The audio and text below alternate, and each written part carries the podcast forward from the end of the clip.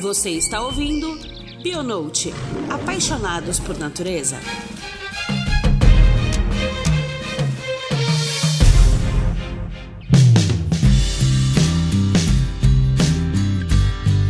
Olá, ouvintes do Bionote. Estamos de volta com mais um episódio do nosso podcast. Nós estamos fechando o ano de 2019 com chave de ouro, nosso 24 episódio, com um convidado super especial, o Dr. Fernando Silveira, que é engenheiro agrônomo, fez o mestrado pela Federal de Viçosa em entomologia e o doutorado na Universidade de Kansas em entomologia. Atualmente trabalha no departamento de zoologia da UFMG, da pós-graduação, e trabalha com sistemática e conservação de abelhas silvestres. E Fernando, é um enorme prazer te ter aqui hoje. Tenho certeza que a gente vai trabalhar muito bem esse tema de polinização e agricultura. Eu que agradeço. Para mim é uma satisfação poder falar desse assunto que é uma coisa que me agrada muito. Espero que a gente consiga ter uma boa conversa sobre ele. Com certeza, estamos muito felizes de você estar aqui. Obrigado. E aqui a Cissa. Oi, pessoal, tudo bom? Fernando, muito obrigada por estar aqui hoje com a gente. Sei que você é super, mega, hiper ocupado. Então, que bom que você conseguiu disponibilizar um tempinho para gravar esse podcast. Obrigado a vocês.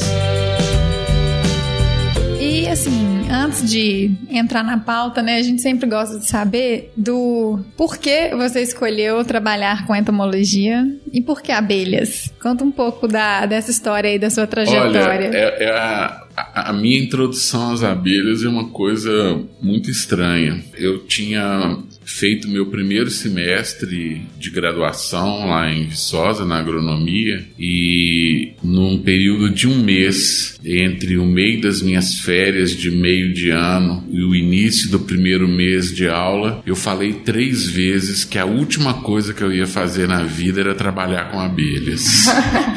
Então eu Mas já estou fazendo a última coisa que eu vou fazer na minha vida.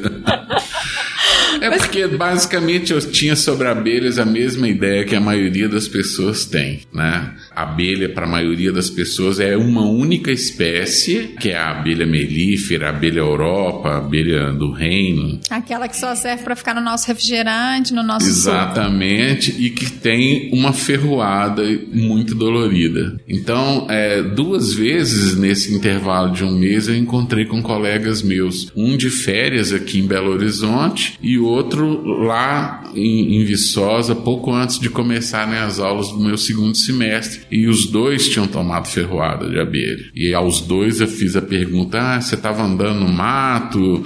Não, não, eu, eu tô aprendendo a apicultura. E eu, com os dois, eu falei, vocês são masoquistas.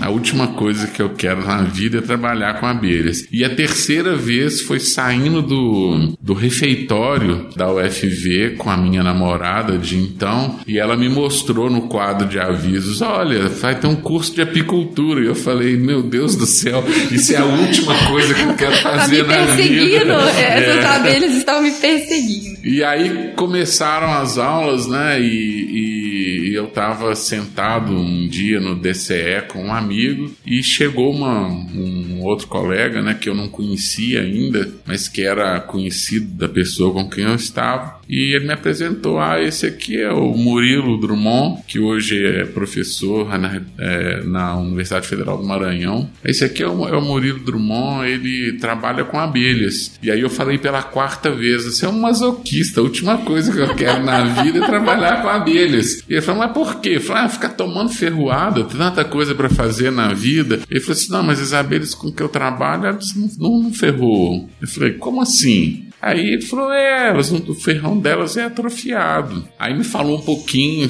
assim, rapidamente, sobre o que, que eram as abelhas que a gente na época chamava de indígenas sem ferrão, né? São as abelhas sem ferrão, né? as meliponinas. E aí ele falou, ah, eu vou, daqui a pouco, eu vou alimentar uma, uma colmeia de mandaçaia lá no horto, você não quer ir comigo? Mandaçaia é, É, uma, é uma abelha Uhum. sem ferrão, né? Uma abelha, uma das meliponinas, é uma das mais conhecidas aqui na, na região sudeste sul do país, que é uma das que aqui na nossa região produz um pouquinho mais de mel, né? Mas então eu fui com ele e ele abriu a colmeia, as abelhas começaram a revoar em volta da gente, eu tomei aquele susto, ele falou: "Não, fica tranquilo, elas vão ficar só voando aí, vão bater no seu rosto, mas não vão fazer nada". E aí eu fui olhar o ninho e eu fiquei maravilhado com o ninho delas, sabe? Com aquelas estruturas lá, os potes de alimentos, favos de com, com a cria. Eu fiquei encantado. Aí eu perguntei para ele, pô, tem um livro que eu possa estudar, que eu possa ler sobre isso? E aí na época tinha um livro que tinha lá na livraria da cooperativa da UFV, que era o Criação das Abelhas Indígenas Sem Ferrão, do Paulo Nogueira Neto. E eu comprei esse livro,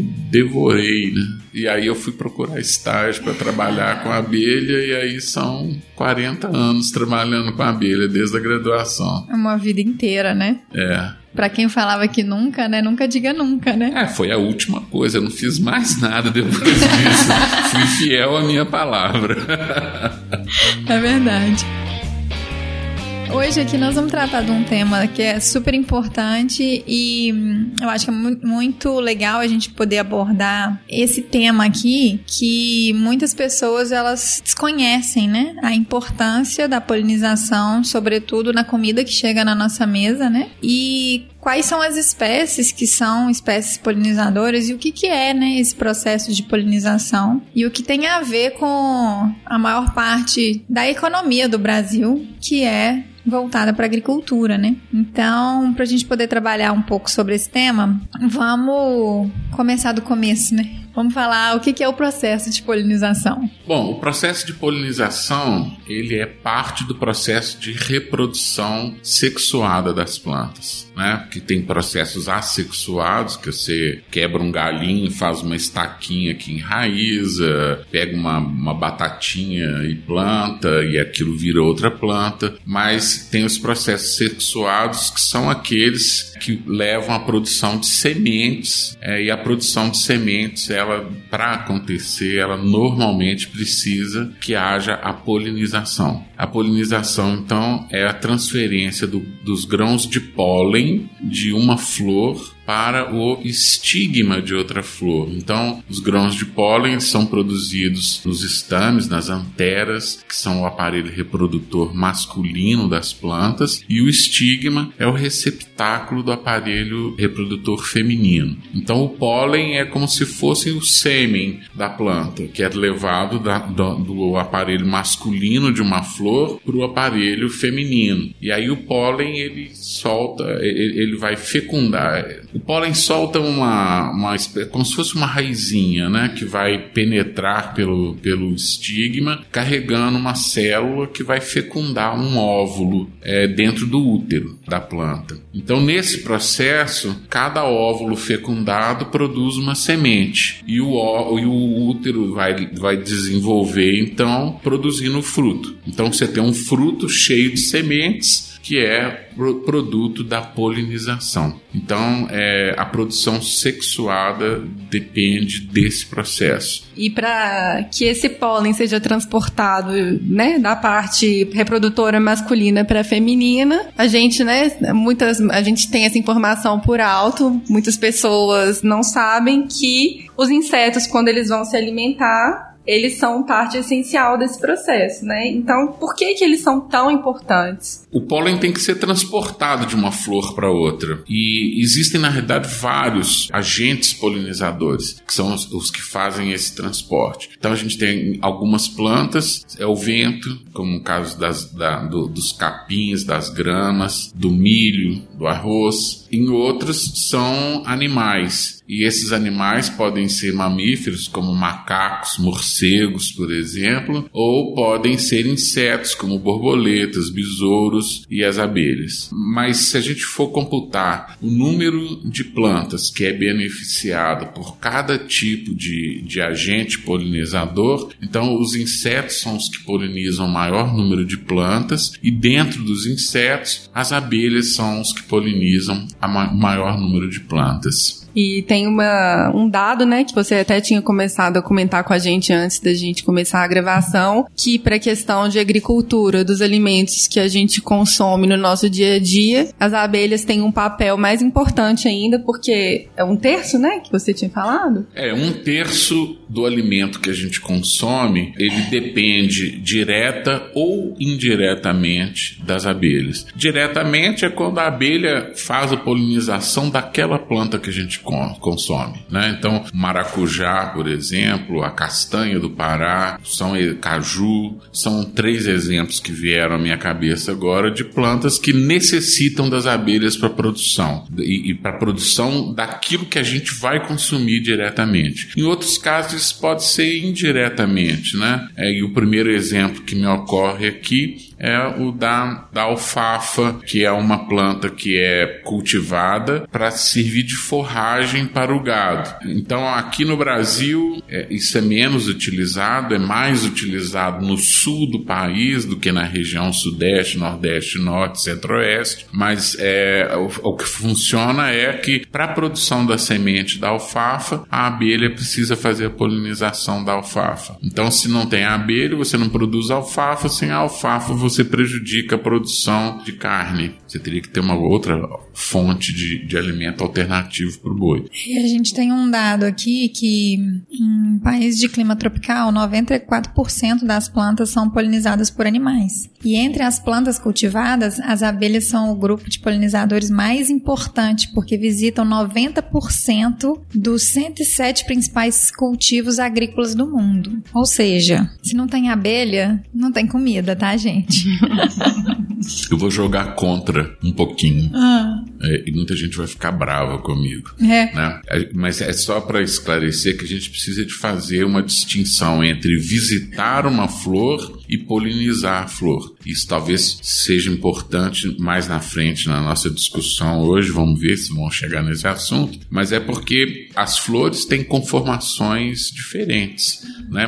É, é aspectos, né? estruturas né? diferentes, tamanhos diferentes, né? Então nem todo inseto que chega à flor e que às vezes até que coleta alimento numa flor é capaz de fazer a polinização dela. Então no maracujá, por exemplo, a, a nossa abelha melífera, né? Essa que é criada para produção de mel, ela visita a flor do maracujá, coleta alimento, né? Porque a abelha vai à flor para coletar néctar ou pólen ou os dois, né? Então a abelha melífera coleta alimento na flor do maracujá, mas ela é pequena demais para fazer o trabalho de polinização. Então a polinização do maracujá depende de abelhas grandes, que são as ah, abelhas xilócopa, bombos e outros nomes. Eu não sabia. Aí essas, por exemplo, elas só coletam e levam para colmeia. Exatamente. Né? Elas não vão até outras flores para fazer a reprodução, né? Então a gente tem esse complicador no processo, que não é a, a gente tá, estar vendo abelhas numa flor não significa que a flor está sendo polinizada. Então no, nas plantações de maracujá, a abelha melífera, ela de certa forma é prejudicial, porque ela coleta o alimento e não poliniza, e isso reduz a atratividade da flor para as abelhas que efetivamente polinizariam o maracujá. Ô, Fernando, então explica só mais um pouquinho esse processo de como que ocorre a polinização, porque você falou que, é, de acordo com a, a, anatomia né, da, da planta do maracujá, ela, ela é muito pequena para ter acesso. Como que funciona? Na hora que ela, tá, ela pousa, ela tem que ter acesso direto no, no pólen da planta? Como que funciona? O pólen gruda na, nos pelos da abelha? Tem alguma, é uma, é uma coisa negativa, né? O, o mais comum, o, aquele processo que a gente enxerga, né, na verdade é um processo mecânico, né, é que a abelha abelha, na hora que ela vai entrar na flor para coletar um alimento que pode ser o néctar, por exemplo, né? Que é uma solução de açúcares que a planta produz, que fica numa determinada posição, de tal forma que quando o inseto, né, ou a abelha no caso, vai buscar esse néctar, ela entra em contato com alguma parte do corpo, que pode ser o ventre ou, ou, ou o dorso do tórax, né, com as anteras que estão carregadas de pólen. Então, o pólen fica aderido no corpo da abelha. Aí ela sai daquela flor e vai visitar outra flor. E aí aquele pólen que está aderido vai entrar em contato com o estigma na outra flor, realizando então a polinização. Então, no caso do maracujá, o problema da, da, com a abelha melífera é o tamanho da flor. Então, a abelha entra na flor, mas ela não encosta no, nas anteras. Então, ela não se suja de pólen, ela entra na outra flor, ela não encosta nem no, no, na antera, nem no estigma, então ela não faz a polinização. Quando faz, é casualmente uma quantidade muito pequena que não é economicamente relevante, né? Hum, nossa, eu até, assim, no meu entendimento leigo, eu acreditava que to ah, toda abelha que está produzindo mel, ela também está polinizando. Não necessariamente. Não, é porque é, é o seguinte, a, a, a gente viveu com sistemas agrícolas é relativamente simples durante a maior parte da nossa vida como agricultores, né, da nossa existência como agricultores. E em geral o que a gente tinha era uma paisagem rural bastante favorável à sobrevivência das abelhas como um todo. Então, o que, é isso? São pequenos campos cultivados que estão rodeados de áreas que, em que você vai ter vegetação nativa, que pode ser florestal, campestre, savana, enfim, né? E também plantas que a gente chama de plantas ruderais, que são essas plantas invasoras que crescem aí espontaneamente no jardim, nas calçadas, nas ruas, né? E também na, nas áreas rurais. Então, é, você tem um ambiente que oferece tudo que a abelha precisa, pra, que as abelhas em geral precisam para sobreviver, que é alimento, porque tem uma não só abundância, mas tem uma diversidade de flores grandes, florescendo em diferentes épocas do ano, e você tem diferentes substratos para a abelha nidificar, porque algumas abelhas nidificam em cavidades pré-existentes, é o caso da abelha melífera, por exemplo. Na natureza, ela vai fazer ninho em oco de árvore, é, em buracos, em, em cupinzeiros. Né? Se a gente vem para um ambiente urbano, ela faz o ninho no forro das casas, nos ocos de postes de concreto. Né? É, mas outras abelhas, elas usam pequenos orifícios na madeira, escavados por larvas de besouro, por exemplo exemplo, ou se a gente bota num ambiente é, influenciado pela presença humana, pode ser, por exemplo, um furo feito com uma, uma broca, um, uma furadeira. Mas ela, o que as pessoas se espantam às vezes quando a gente fala é que a maior parte das abelhas faz o ninho no chão, em galerias que elas escavam no chão. É mesmo? É. Oh. Então o ninho dela é um túnelzinho que ela escava no chão. Então você vê o seguinte: para que você conserve a totalidade das espécies de abelha de uma área, você precisa de um ambiente heterogêneo. Diversificado, é. né? De substratos. A gente, obviamente, está com uma população crescente e chegou um momento, já no século XIX, né? É, em que as pessoas começaram a se preocupar que a, a, o aumento da produção de alimento é, não conseguiria acompanhar o aumento da população humana. E aí como é que a gente entrou na época do que a gente chama de agricultura moderna, né? que coincide também, em parte, com, o, com a Revolução Industrial, que você começa o processo de mecanização, e aí com isso vem o aumento dos campos cultivados e a simplificação do ambiente rural. E hoje a gente tem no Brasil, em outros países também, né? Mas no Brasil a gente tem o ponto máximo disso, né? Quando a gente viaja, viaja pelas regiões centrais do país, principalmente, que são campos cultivados com às vezes alguns milhares de hectares. Então você tem mil, dois mil, três mil, cinco mil hectares plantados só com algodão ou só com soja. Então é, não existe mais essa condição para você manter é, essa fauna de abelhas. Na, na Europa e depois nos Estados Unidos, né, já desde a década de 1960 aproximadamente, começaram a se perceber que algumas plantas começaram a ter problema de produtividade. E acabou, acabou se descobrindo que o problema era polinização deficiente. Então, é, esse, algumas das principais plantas cultivadas em que isso foi descoberto foram as, as as, as árvores frutíferas, macieira, pereira, é, ameixeiras, e, e, eles conseguiram sanar esse problema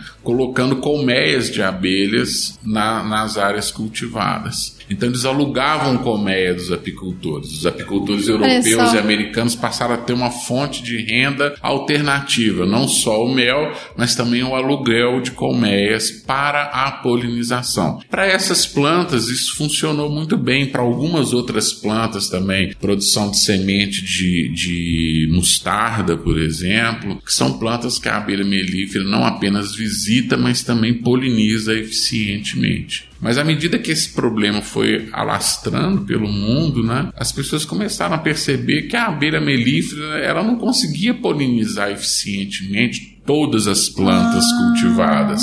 Que eles achavam que só o fato de produzir mel quando Já eu estudei agronomia lá na década de 1980, tá certo? Né? Eu entrei em 79, mas fiz a maior parte do meu curso no início da década de 80. Os poucos professores do curso de agronomia que se preocupavam com polinização, eu não, mas isso aí resolve com a apis melífera, né? com a abelha melífera. Naquela época, a agricultura brasileira estava apenas começando esse processo, a gente não tinha nenhum problema de polinização e a gente ainda tinha um meio rural bastante heterogêneo, diversificado, o uso de inseticidas não era tão intenso. E aí acho que a primeira cultura brasileira que começou realmente a dar problema de polinização foi o maracujá porque não adiantava botar a abelha melífera, uhum, pelo contrário, quanto mais a abelha melífera você punha, pior você ficava a situação. A situação. Uhum. É. Não, legal. E hoje em dia já existe é, essa preocupação com a, a adaptação do ambiente para outras espécies de abelhas, sem ser as melíferas? A preocupação existe, mas essa preocupação ela está limitada aos meios acadêmicos e aos meios conservacionistas. Em alguns lugares do mundo mundo. Algumas culturas, os agricultores já entenderam o problema e estão preocupados com isso. No Brasil, infelizmente, né, tirando uma comunidade ainda bastante restrita daqueles que fazem os cultivos orgânicos, né, é, o nosso agricultor em geral ele não valoriza muito essa questão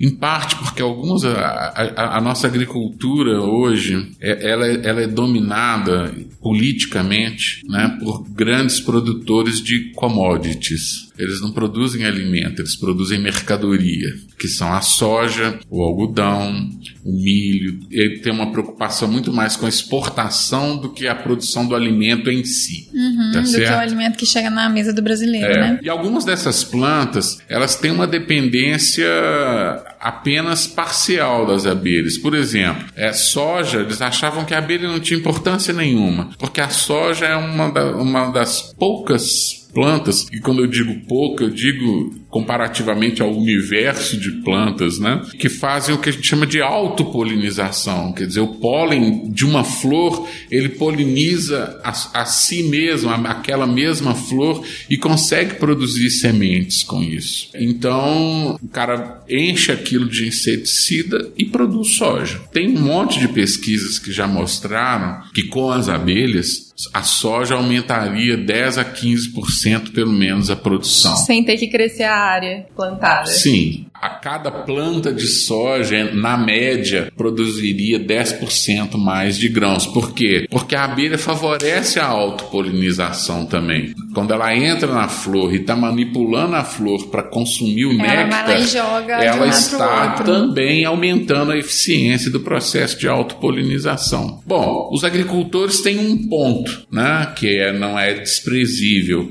que é, mas se eu não jogo inseticidas, as pragas comem a minha soja. Então, é, eu perco mais não botando inseticida do que eu ganho o contrário.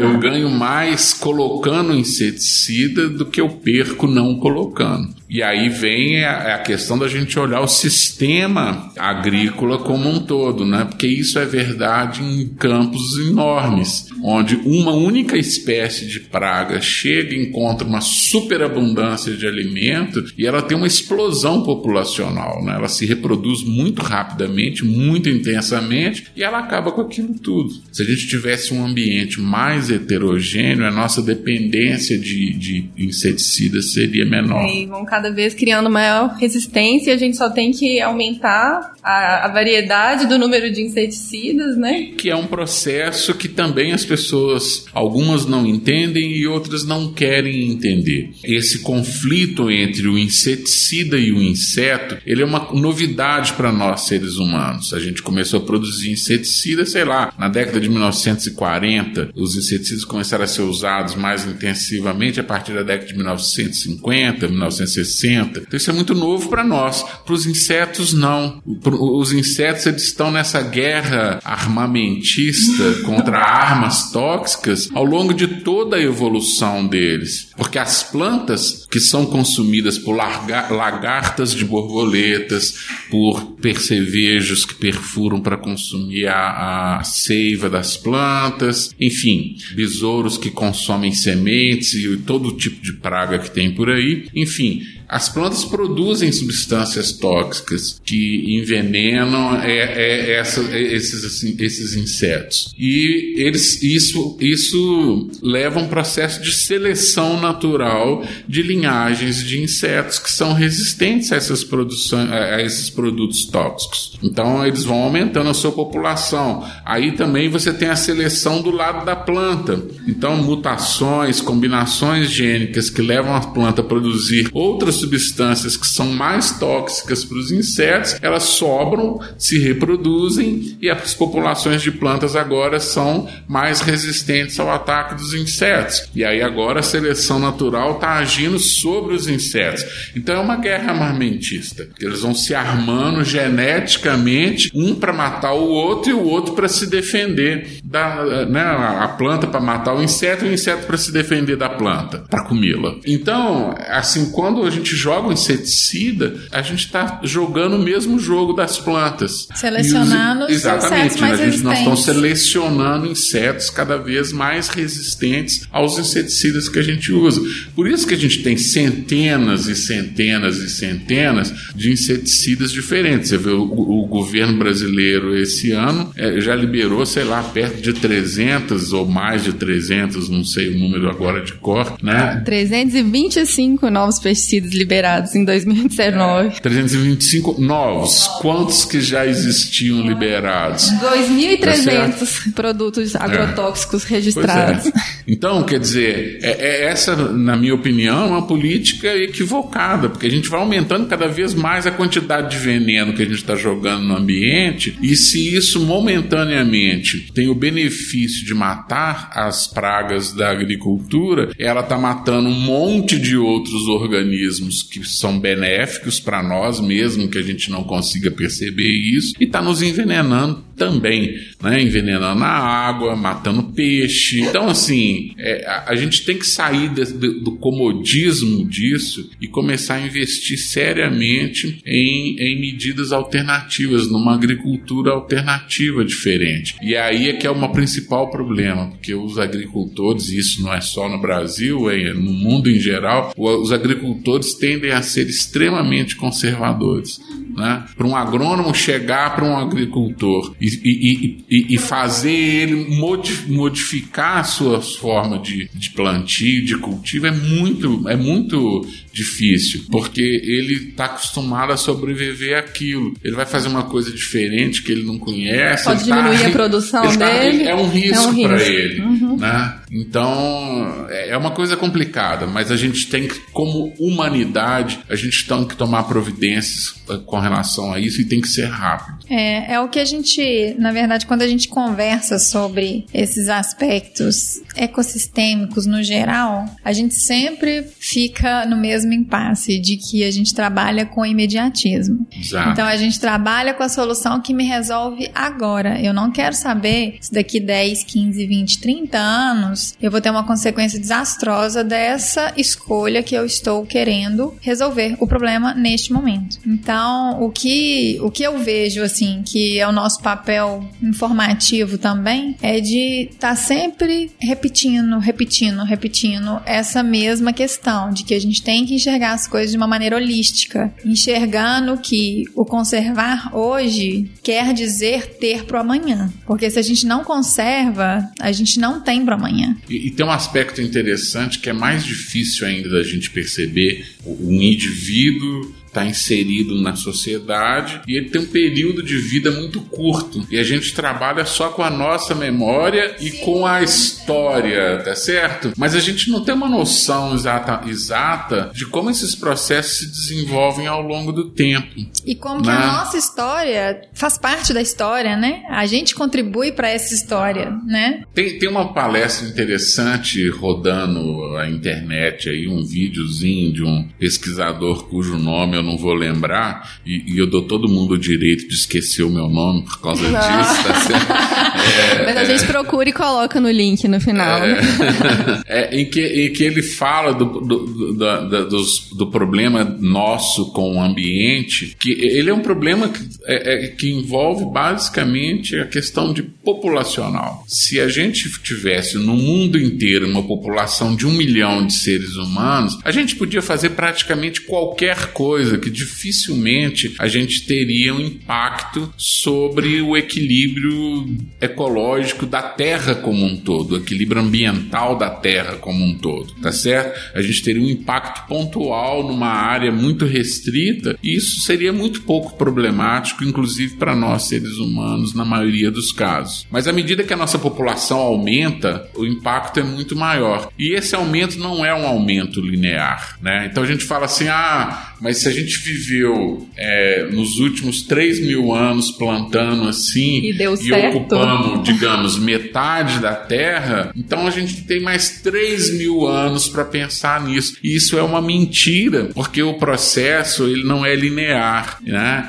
Ele vai, né? é exponencial. Então esse esse pesquisador ele dá um exemplo, né? Ele faz uma comparação muito muito interessante do, de uma bactéria jogada num tubo de com um meio de cultura. Então a bactéria ela, ela dobra o número de células de bactéria a cada geração. Então, quando essas bactérias tiverem consumido metade do alimento disponível naquele meio para elas, uma bactéria podia falar: gente, a gente tem que tomar cuidado porque nós estamos acabando com o nosso alimento.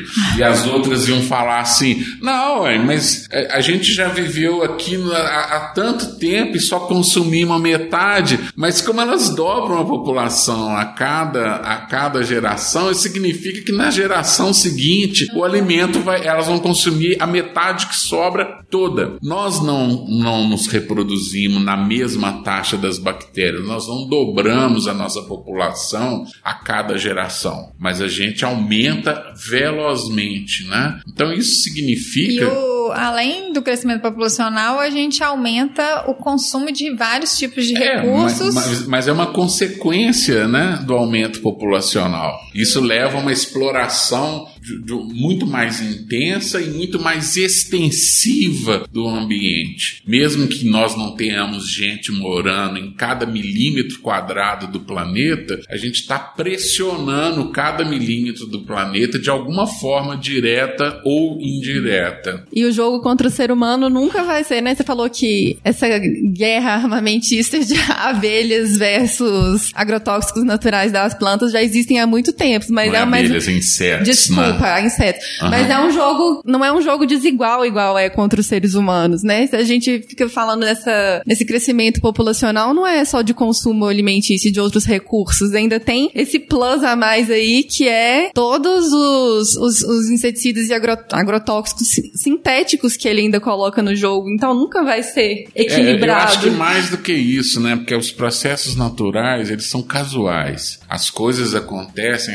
elas dependem da casualidade então, para uma planta começar a produzir um, uma substância tóxica mais forte, depende de que haja, por exemplo, uma mutação. Mas essa mutação não ocorre porque a planta quer E pode ocorrer ou não. Pode ocorrer em uma semana ou pode demorar décadas ou séculos para acontecer. No nosso caso, não, porque a gente está empenhado na busca dessas coisas. Ela é proposital, né? ela, é, ela é sistemática. Então, assim, é, é, o processo é, é completamente diferente. Uhum. Né?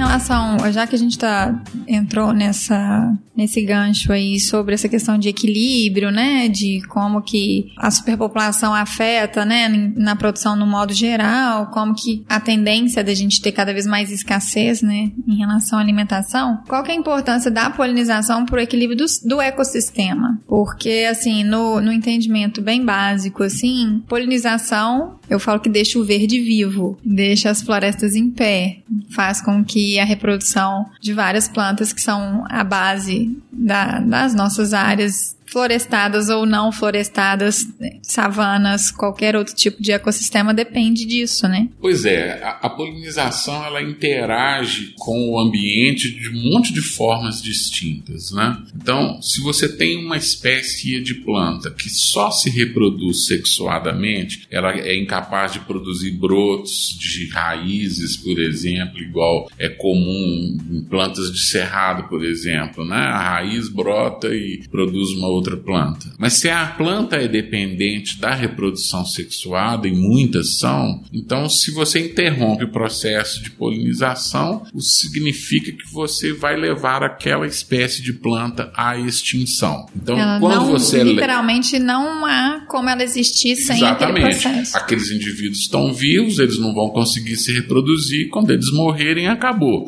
Quando uma espécie de planta morre, isso significa que todas as espécies que usam essa planta de alguma forma, como fonte de alimento é a mais óbvia, também vão ter uma fonte de alimento a menos. Se o animal, por exemplo, um inseto ou uma ave ou um morcego é dependente daquela planta como fonte de alimento, né? Isso vai ter um efeito é em cascata, né? Exatamente. Mas tem outras formas, por exemplo, a planta pode não ser 100 100% dependente de reprodução sexuada, mas a sobrevivência da espécie ao longo do tempo evolutivo, né, ela depende do processo sexuado, porque é o processo sexuado que garante a diversidade genética das populações. Porque o que? Vai pegar pólen de uma planta que tem um determinado conjunto de genes que dá uma, a essa planta um, um conjunto de características e vai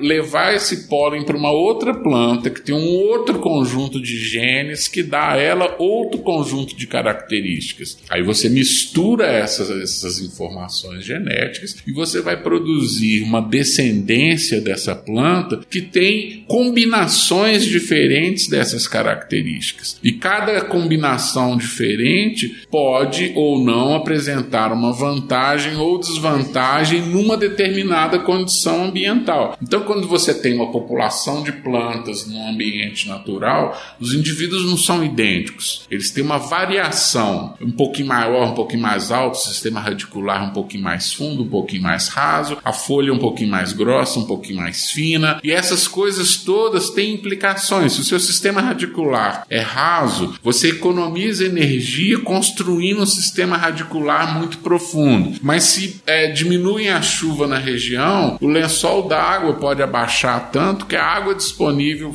é, para as plantas fique fora do alcance dessas plantas que têm uma, uma raiz muito baixa. Então, aquela planta que tem uma, uma, uma, uma aparente desvantagem, porque ela está gastando muita energia fazendo um, um, um sistema radicular muito profundo mundo, né? E aí demora mais a reproduzir, né, né? Nessa hora é a planta daquela espécie que vai sobreviver, porque é ela que vai alcançar a água que está lá no fundo. Você cessa o processo de evolução, então. Exatamente. Então, a sobrevivência a longo prazo, ela fica prejudicada, então, por causa disso. Qualquer doença nova, qualquer mudança climática ou ambiental que a gente puder imaginar, tem, pode ter o efeito devastador. Então nós falamos de, da extinção imediata da planta, nós estamos falando de uma extinção a longo prazo, aumento da probabilidade de extinção por diminuição de variabilidade genética e por fim a gente tem a outra coisa que é a produção de alimentos para outros animais. Uhum. Né? Sim. Então nós estamos falando muito, falamos até agora, né, de produção de alimentos para nós. Mas se você entra numa floresta, ou no cerrado, na caatinga, tem ave comendo fruta, ave, mamíferos, né, comendo fruta, semente, folha,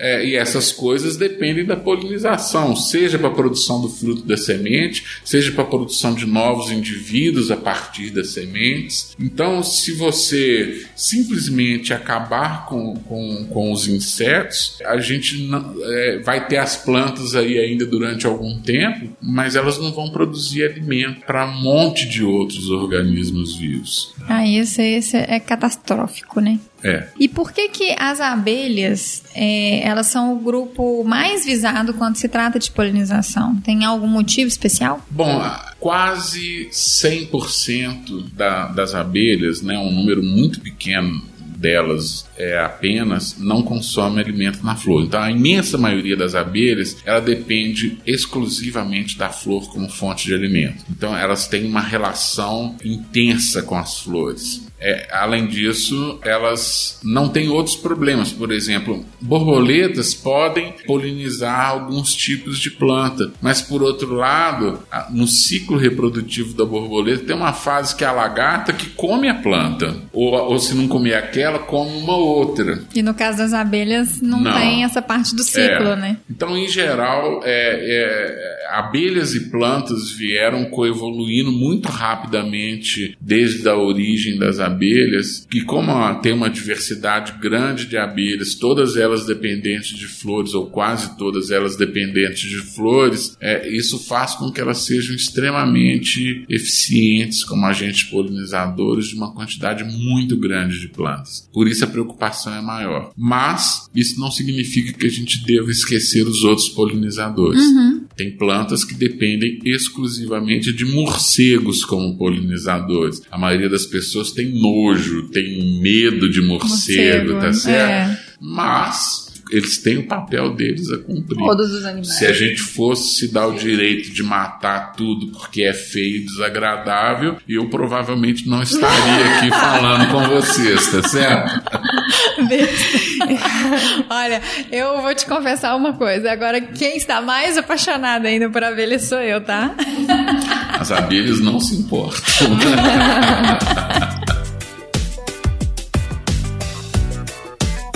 Assim, a gente já tá chegando no, no bloco final aqui, porque a gente já conseguiu envolver vários aspectos que a gente queria trabalhar dentro desse tema, né? Eu acho que você trouxe até muito mais, é, umas informações muito ricas, né? Quando a gente compara também os processos de cultura, né? Em diferentes países, o nosso processo histórico também de produção, né? De alimento através da agricultura. Você, enquanto pesquisador, cientista, quais são os avanços da ciência em relação aos estudos com polinizadores e como que a gente pode melhorar essa conexão entre academia. E eu falo que assim e entrega de um de uma solução que possa ser aplicada ou na agricultura, que seja entrega de uma forma mais direta para a sociedade, porque a gente nas outras entrevistas que a gente fez aqui, a gente a gente às vezes esbarra, por isso que é importante a comunicação científica, né, ter um pouco dessa linguagem mais acessível para que as pessoas conheçam um pouco mais, é de que estabelecer essa ponte às vezes é um pouco complicado. E os pesquisadores às vezes têm muita dificuldade de estabelecer essa ponte também e a sociedade também, né, de receber essa informação. Então, aí o que, que eu me lembro aqui, por exemplo, a gente conversando entre todos os grupos que a gente trabalhou, que a gente fez uma, uma série de profissão biólogo e a gente trabalhou com todos os grupos. E, por exemplo, límino, quem trabalha com água é o que consegue fazer com que seja cada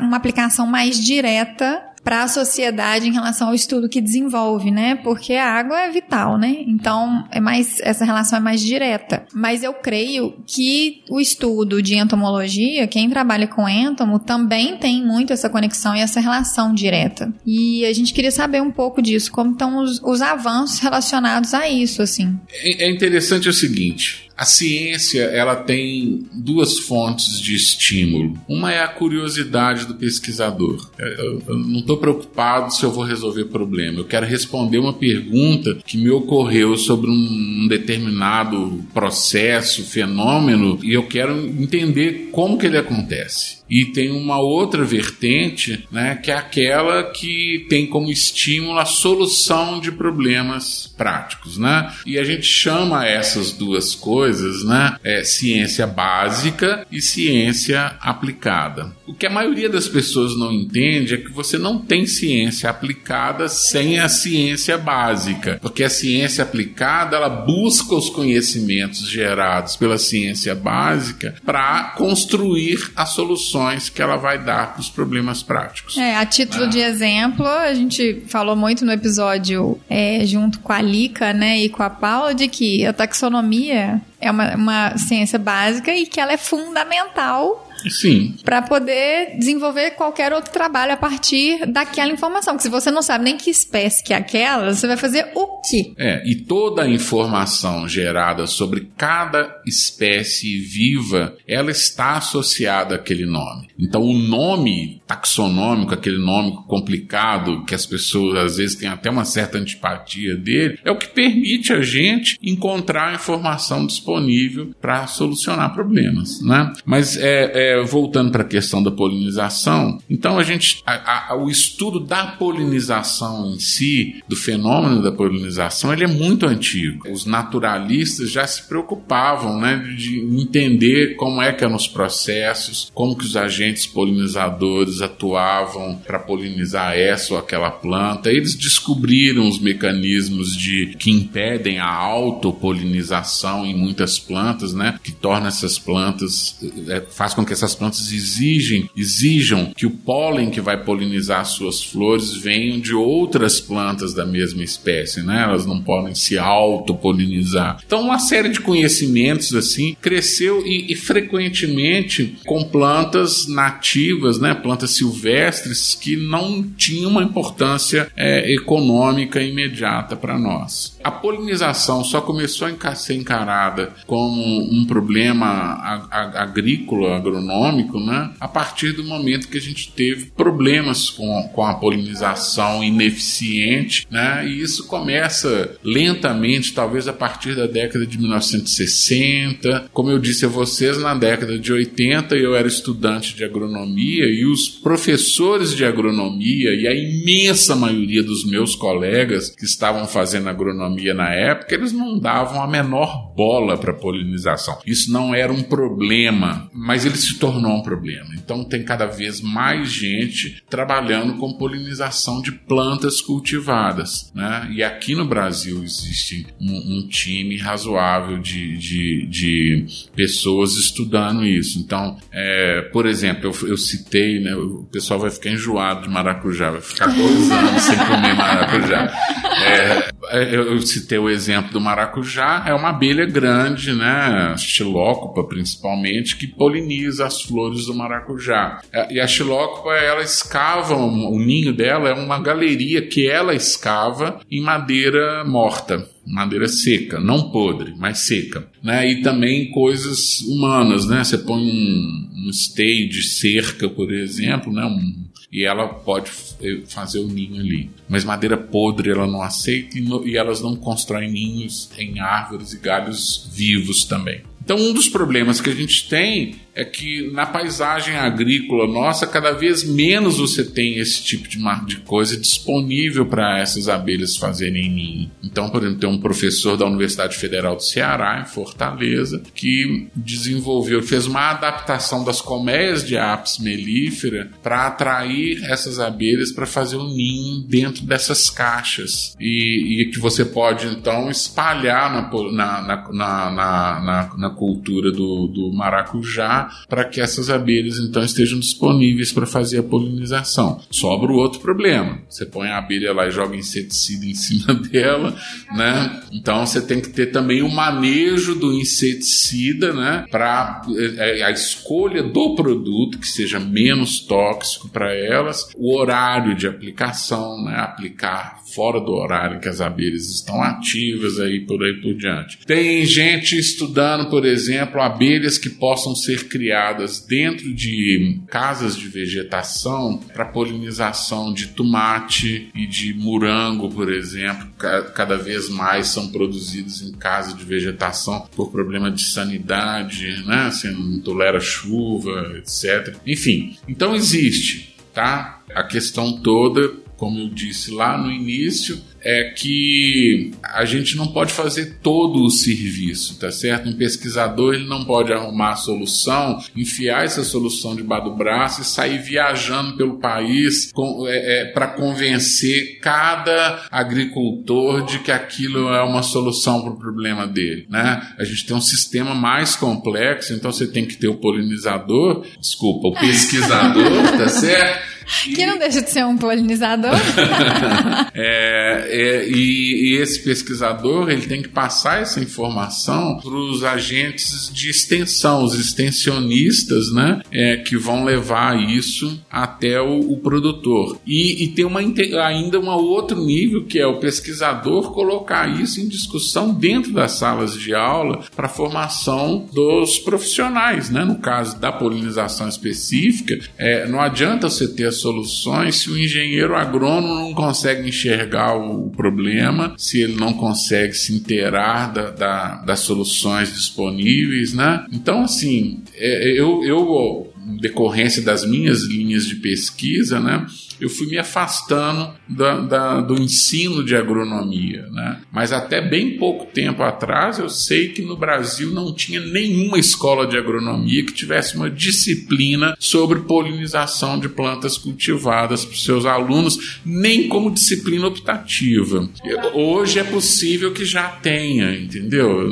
Não sei. Mas então, quer dizer, são essas coisas todas, né? Mas a gente vive num, num momento muito, muito triste, né? Porque a gente está sendo pressionado por forças é, meio estranhas, né? Nós da academia temos uma certa responsabilidade sobre isso, porque talvez a gente não tenha se esforçado tanto quanto talvez a gente pudesse para que o conhecimento que a gente está gerando saia de dentro da universidade para a sociedade, uhum. né? Mas como eu disse, a gente não pode fazer tudo ao mesmo tempo não. também. É né? muito fácil jogar o peso nas costas do pesquisador, é, né? Mas a gente precisa de apoio e esse apoio não apenas na forma de dinheiro para a gente fazer as nossas pesquisas, mas também de uma rede que nos ajude a difundir isso. Sim. Né? É, e hoje. Até porque eu, é, cada macaco no seu galho, né? É. O pesquisador ele não tem a obrigação de saber traduzir para uma linguagem mais acessível aquele trabalho. Ele pode desenvolver as pesquisas dele, igual a gente estava comentando antes da gravação, né? Se tivesse um canal de comunicação dentro das universidades que pudessem traduzir essa informação e levar para a sociedade,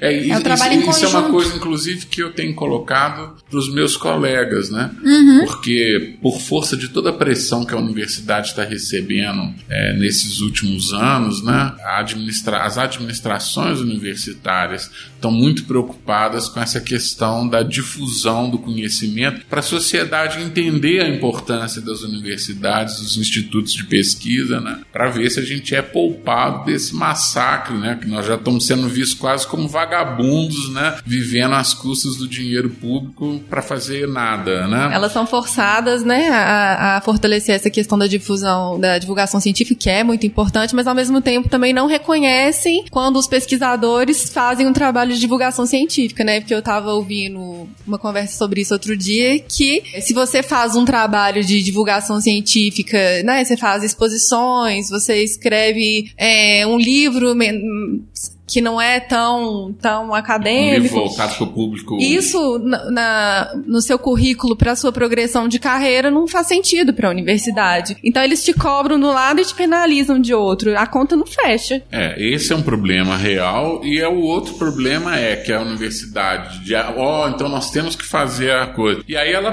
pressiona o pesquisador para sair de dentro da universidade para levar a, a, informação que ele produziu para fora. Tudo bem, mas enquanto a gente está lá fora levando a nossa informação, nós não estamos produzindo informações do lado de dentro. Então, o ideal é que a universidade tenha uma, uma, uma estrutura para buscar informação com o pesquisador, traduzi-la para o público leigo e aí levar isso para a sociedade. Porque não adianta querer jogar tudo no nosso colo, porque o nosso dia só tem 24 horas, dos quais oito a gente deve dedicar ao trabalho, né? já, já, já dedica muito mais. E dormir é importante. Dormir é né? é importante, descansar e, e ter relacionamentos é importante, com relacionamentos pessoas. familiares, é, né? Exatamente. Qual que é o prognóstico que você faz é, para o cenário brasileiro em relação às principais produções agrícolas? Porque o Brasil é um, é um país com um enorme potencial de cultivo, né? Olha, eu, eu antes de responder, eu vou dizer o seguinte: eu estou passando por um momento de pessimismo extremado, sabe? É, eu acho que a gente está tomando decisões extremamente equivocadas sobre um monte de coisa no nosso país e nós vamos ser seriamente penalizados por isso no campo político, no campo econômico, no campo social. Mas se a gente fosse ater a questão da agricultura, da polinização na agricultura, eu diria o seguinte: hoje é, os grandes produtores rurais eles têm uma, uma força muito grande junto ao governo federal. E a pressão que eles fazem é uma pressão comodista. É uma pressão de, veja, nós produzimos muito alimento hoje, nós produzimos muita riqueza para o país vendendo nosso, os nossos produtos lá fora, então deixa como tá, porque em time que está ganhando a gente não mexe. Basicamente a mensagem é essa. Acontece que o mundo todo está percebendo coisas que o agricultor está se recusando a perceber. E a, e a, e a, a tática que se usa nisso aí é uma tática é, meio burra, tá certo? Que é de você negar os dados simplesmente porque você não acredita. E a única razão que existe para você não acreditar é porque você não quer acreditar, porque aquilo não é conveniente para você no curto prazo. Então, eu acho que, primeiro, a agricultura nossa vai, vai tender a ficar cada vez mais cara, porque a água vai ficar mais cara. Sim, já está, porque né? os adubos vão ficar mais caros, os pesticidas vão ficar mais caros e a gente vai precisar de cada vez usar mais pesticidas no sistema agrícola que a gente tem. Então a gente vai ter mais alimento mais intoxicado também no mercado, porque não é só uma questão do inseticida ser um veneno, é de como as pessoas usam, tá certo? O descaso por isso é tão grande que se o agrônomo vem e fala assim, olha, você joga aí 20 quilos por hectare, o cara vai lá e joga 100 para ter certeza que vai funcionar. Sim, o uso tá é indiscriminado, né? Fala assim, ah, aplica 10 vezes por ano, cara aplica 20. Então, é, é, eu acho que esses problemas vão se acumular. E uma consequência que vai ter econômica disso, além de todos os problemas internos, vamos dizer assim, é que eu acho que o mercado externo vai começar a boicotar o nosso produto sabe? Então eu, é, eu acho que na medida em que a gente se recusa a aceitar os fatos, na realidade a gente vai caminhando por uma estrada que vai nos obrigar a, a, a, a entender esses fatos na marra. Uhum. Entendeu? A gente ser obrigado a passar é. por situações Exatamente. horrorosas é. para poder entender que, olha, Aquilo tá ali que foi alertado. por aí, tá certo? Uhum. E se o concorrente consegue entender os fatos, responder a eles mais rápido, eles vão vender coisas que nós não vamos conseguir vender. Então eu acho que, infelizmente, a gente não está podendo confiar no bom senso das pessoas no nosso país hoje. Né? E isso, pelo menos no curto e médio prazo, eu acho que vai ser muito ruim para nós. Mas tudo bem, espero que pelo menos seja um processo de aprendizado e que no longo prazo, se a gente ainda tiver tempo, né? Uhum Exatamente. Porque dependendo do estrago que a gente fizer. Não é reversível. Né? Né? Se, a, se, a, se a, o desmatamento da Amazônia, por exemplo, continuar no ritmo que está por poucas décadas, tá certo? As mudanças climáticas no Brasil vão ser irreversíveis durante talvez séculos. O regime de chuvas no centro-oeste, no sudeste, no sul do país vai mudar completamente. O mapa da agricultura no Brasil vai mudar completamente, sabe? Assim, coisas que hoje são altamente produtivas no centro-oeste vão deixar de ser. É, e onde que desmatar, principalmente na região da Amazônia, significa progresso, né? Que tipo de progresso que, que é, é outra coisa que a gente tem que entender que não tá fácil, né? Porque as pessoas querem é derrubar a floresta, plantar capim e botar o boi lá. Porque boi dá dinheiro. E correr atrás de boi em pastagem todo mundo sabe fazer, né?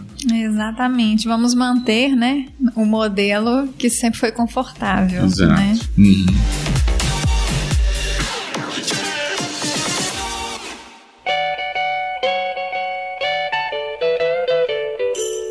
Ai, Fernanda, eu amei, de verdade. Nossa, aprendi muita coisa. Super, aprendi coisa demais aqui. Acho que os nossos ouvintes também vão ficar muito felizes de escutar esse episódio. Você, né, é um amor e uma simpatia em pessoa. Então isso faz com e que. Quando eu olho no espelho, eu acho que eu sou gordo, né? Eu não vejo essas coisas aí. Nossa, isso fez com que o episódio ficasse mais gostoso. Eu te agra agradeço demais o seu tempo, que eu falo que hoje é, o mais difícil que a gente tem disponível é o tempo de cada um. Então, agradeço muito o seu tempo de estar aqui, de contribuir com o nosso projeto. Eu que de agradeço. trazer tantas informações importantes. Foi, assim, maravilhoso. Eu amei mesmo. Muito obrigada. De nada, obrigado pela oportunidade de fazer isso. Na realidade, de certa forma, isso também é uma resposta que eu dou àquelas pressões todas que a gente está falando. Uma Com oportunidade certeza. que vocês estão me dando de colocar essas informações para o público de fora da universidade. Né? Eu também tenho que agradecer a vocês Ai, por essa bom. A oportunidade. gente fica muito feliz. Obrigada, Cissa, mais uma vez por estar aqui com a gente. Obrigada, Ju. Me convidar a fazer parte do Bionote. Cada, cada episódio eu aprendo mais e quero continuar aprendendo muito com esses pesquisadores maravilhosos que aceitam vir aqui participar. É.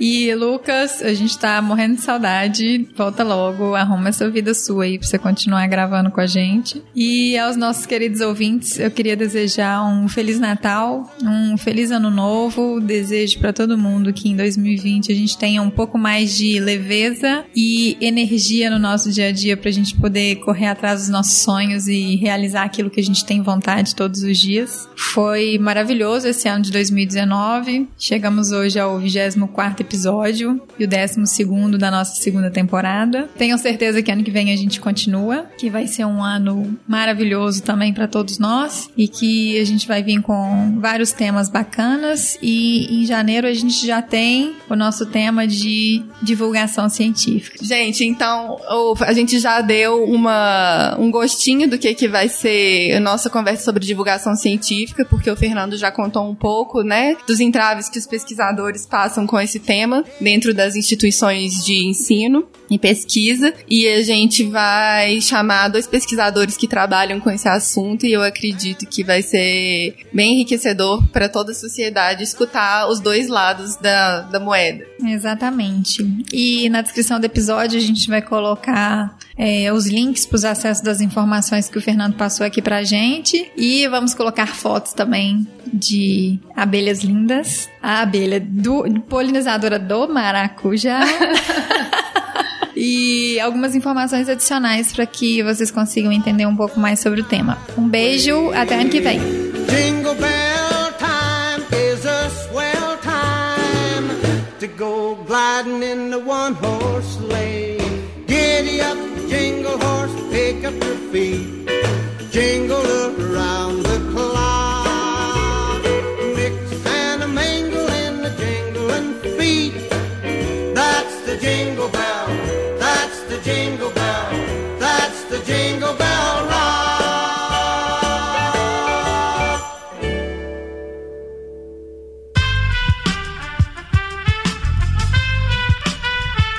Este podcast foi editado por Aerolitos Edição Inteligente.